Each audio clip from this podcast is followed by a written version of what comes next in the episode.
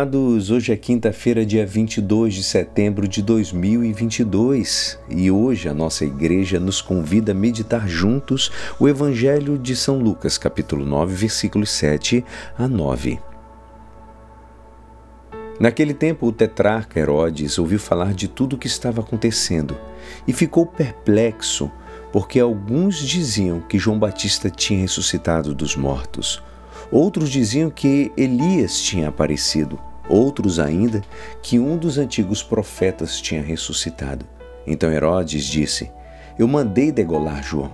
Quem é esse homem sobre quem ouço falar essas coisas? E procurava ver Jesus. Esta é a palavra da salvação. Amados, hoje a palavra nos diz que Herodes queria ver Jesus, e esse desejo de ver Jesus vem da curiosidade.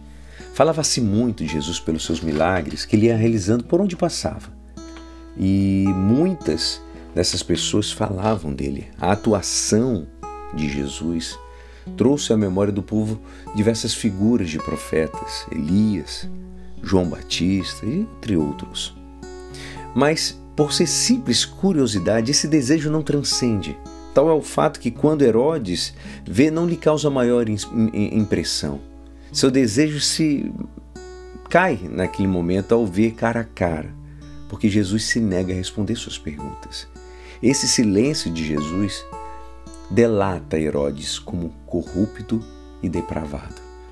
Nós, igual que Herodes, com certeza sentimos alguma vez o desejo de ver Jesus, mas já não contamos com ele, Jesus em carne e osso, como nos tempos de Herodes.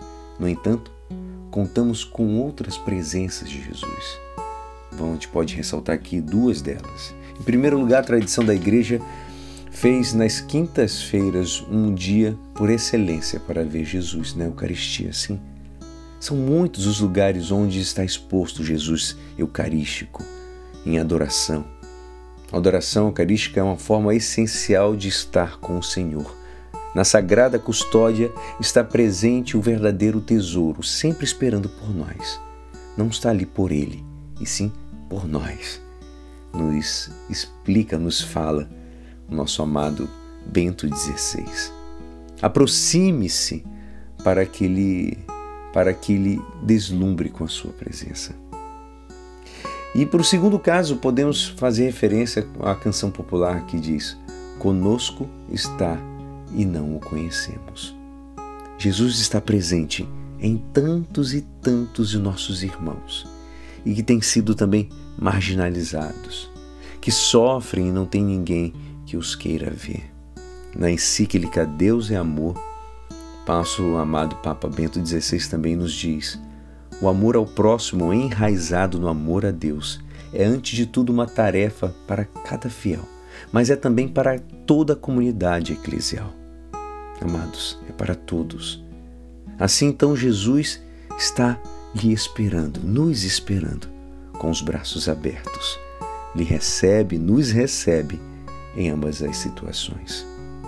Que possamos todos nós aproximarmos do Senhor.